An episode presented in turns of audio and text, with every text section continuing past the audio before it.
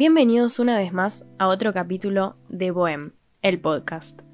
Bueno, en el día de hoy vamos a hablar algo que me identifica muchísimo. No escribí ni un guion ni nada, va a salir todo de mi corazón, de un poco de mi bronca. Así que bueno, hoy vamos a hablar de que el home office también es trabajo. El home office también es trabajo.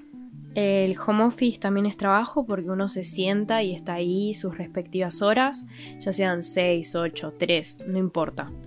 Todos los días, de lunes a viernes, como cualquier otro trabajador. Y muchas veces no es valorado como un trabajo y muchas veces lo menosprecian. Yo como trabajadora freelancer y bueno, hago home office claramente, estuve teniendo varios comentarios últimamente varios comentarios de personas grandes quizás, otras no tanto, en las cuales me decían cosas como, por ejemplo, yo decía que había tenido una semana difícil, que estaba muy cansada, y me decían cosas como, ay bueno, pero ¿y eso que no empezaste a trabajar de verdad?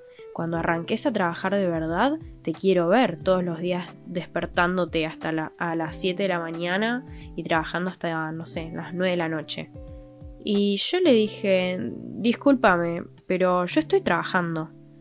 ¿Qué es eso de trabajar de verdad? Bueno, esa última oración no se lo dije, pero realmente, ¿qué es esto de trabajar de verdad? En el día de hoy las cosas mutan. Eh, nosotros no los trabajos de hoy no van a ser iguales dentro de 10 años. Quizás dentro de 10 años todos vamos a estar en home office. Y es muy probable que terminemos todos como los personajes de Wally, que están todos postrados a unas sillas eléctricas y no se mueven y están todo el día ahí. Pero bueno, o sea, los trabajos mutan, los trabajos cambian. Em, la sociedad evoluciona, la tecnología avanza y uno no se puede quedar atrás. Si hoy en día tenés la posibilidad de poder trabajar desde tu casa, quizás menos horas, y ganar más dinero, ¿quién no lo va a hacer? O sea, realmente, pongámonos a pensar en serio. Eh, si uno encuentra una posibilidad, va y la toma. No se va a poner en quisquilloso pensando, ay no, la gente va a creer que yo no trabajo porque estoy todo el día en mi casa. Yo arranco mi día a veces a las 10 de la mañana. Y bueno, una persona que, que, arranca su día a las 7 me va a decir que soy una vaga. Pero no, no soy una vaga. O sea, yo arranco a trabajar a las 10 de la mañana porque trabajo con personas de otras partes del mundo. Y si me despertaría a las 7, quizás no coordinan nuestros horarios. Entonces, yo arranco a las 10 de la mañana, pero a veces termino a las 10 y media de la noche. ¿Por qué?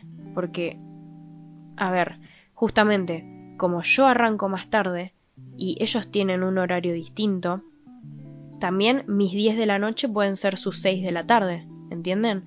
Entonces, bueno, me da mucha bronca este tipo de comentarios de cuando arranques a trabajar de verdad. ¿Qué es trabajar de verdad? ¿Estar todo el día dentro de una oficina? ¿Tener un trabajo tipo? ¿Ser abogada? Eh, ¿Ser médica? ¿Eso es un trabajo de verdad? O sea, realmente yo siento que hay muchas personas con trabajos muy infelices y mm, al crecer te das cuenta de que vos no te convertís en eso que vos querías ser de chiquito, a veces no te queda otra y vos trabajás de, de lo que venga, haces changas, no importa, sos cadete, no importa, no interesa, pero todo es un trabajo de verdad, si tiene remuneración. Y hay trabajo que no es remunerado y que también es trabajo. Cuando tu mamá llega a tu casa y en lugar de sentarse a mirar una peli, se pone a hacer la cama, cuando se pone a lavar los platos, cuando se pone a cocinar, todo eso no es gratis. Todo eso es, su tiempo, es su tiempo y no es remunerado.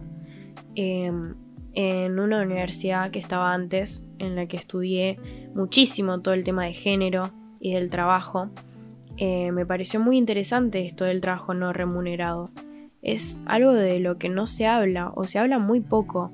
Y yo haber leído ese artículo a los 18 años me abrió la cabeza completamente. Pero claro que hay trabajo no remunerado. Y es trabajo igual. ¿Qué es ese concepto de mm, trabajo de verdad? No estoy para nada de acuerdo. No estoy para nada de acuerdo. y quiero que sepan que hoy en día los trabajos están cambiando constantemente y seguramente todos terminemos haciendo home office. No solo porque eh, a, a las empresas les conviene que vos estés en tu casa. Gastas tu luz, gastas tu gas, gastas tus cosas y ellos no están pagando ni un céntimo. Pero eh, a la vez es muy práctico y esto de que sea muy práctico también tiene sus desventajas. ¿Por qué?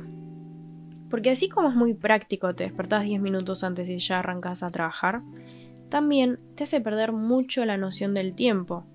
Vos estás ahí sentado delante de la compu, escribiendo y escribiendo, haciendo ediciones, no importa, a lo que te dediques.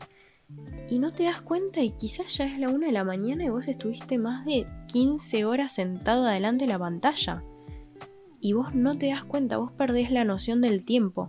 ¿Qué nos pasó cuando arrancó la pandemia? La mayoría de la gente estuvo trabajando de más.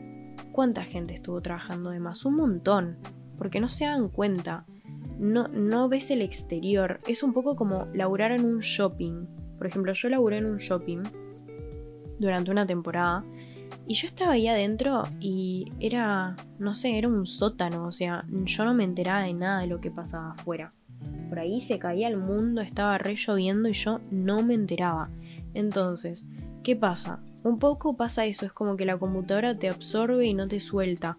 Y además, si para peor vos sos freelancer, nadie te viene a decir hasta acá.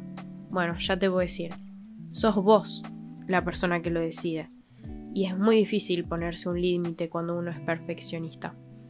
Entonces, en conclusión, todo esto tiene varias desventajas, no solo esto de la pérdida del tiempo, también desgaste físico, mucho dolor de espalda, contracturas, eh, disminución de la vista, miopía, astigmatismo. Pero tiene tantas cosas maravillosas que la verdad es que las cosas malas se las lleva por delante, se las lleva por delante completamente, o al menos desde mi perspectiva. Por ejemplo, em, en la plataforma que yo trabajo, puedo conocer personas de todas partes del mundo. Tengo un alumno de Alaska, una alumna de Austria, un alumno chino, un alumno en Japón, un alumno en Estados Unidos. Bueno, Alaska y Estados Unidos son lo mismo, pero me entendieron. Em, y es una cosa increíble. Yo estoy estupefacta con eso. O sea, a mí me parece divino. Eh, mi alumna alemana me comenta las cosas que pasan allá y yo ya tengo una idea global. Lo, globalizado que estamos todos es es increíble, es, no sé, es indescriptible, o sea, no lo puedo ni poner en, palabras. Hace algunos años era impensable esto que podemos hacer hoy en día, literal. Y, bueno, eh, cortar y saltar así las fronteras a través de internet, a través del trabajo, a través de, estos contactos, es muy gratificante, en serio. Em, y te abre muchísimo la cabeza, muchísimo la cabeza. Además que los medios no siempre divulgan todo de algún país. Por ejemplo, me enteré por mi alumna alemana que muchos jóvenes eh, alemanes iban y se vacunaban con cualquier vacuna del COVID por tal de salir de fiesta, porque les pedían un certificado de que estén vacunados, si no, no podían salir. Y quizás se ponían alguna vacuna que no estaba muy comprobada o recién salía, y bueno, y ellos iban y se la ponían igual por tal de salir. Em, bueno, así que, así que bueno, en conclusión a todo esto, uno además se encariña mucho con las personas que conoce, con las personas con las que trabaja. Em, hoy me pasó que, que uno de mis alumnitos, que es chino pero que vive en Argentina, se va a mudar del país, eh, se va a mudar a Bélgica. Por eso le estoy enseñando francés. Soy profesora de francés. Y, y bueno, me emocioné. Me emocioné porque se va a ir de nuestro país, él está súper argentinizado y se va a ir y me emocioné porque, porque bueno, me vi tan reflejada en él, en eso de, eh, tener cambios repentinos en la niñez. Yo también nací en Argentina y después me fui un año a Italia y después me fui 10 años a Francia. Y tuve que aprender a la fuerza todos los idiomas y todo eso fue tan abrumador. Y verlo a él tan negado de irse de nuestro país, tan enamorado de Buenos Aires, tan argentinizado, eh, me,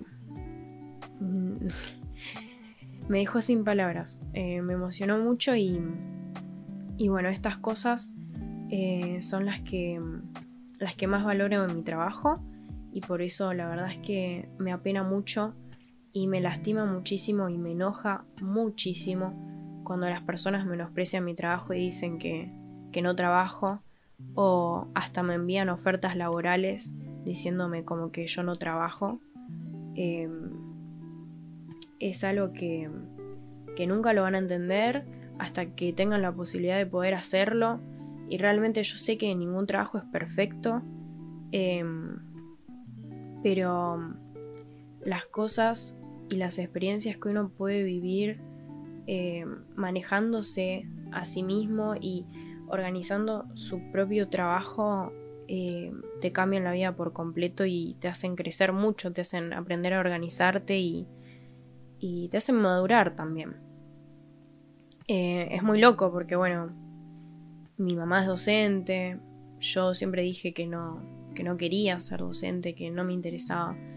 Y al final me terminé encariñando, enseñando eh, mi segundo idioma, que es el francés.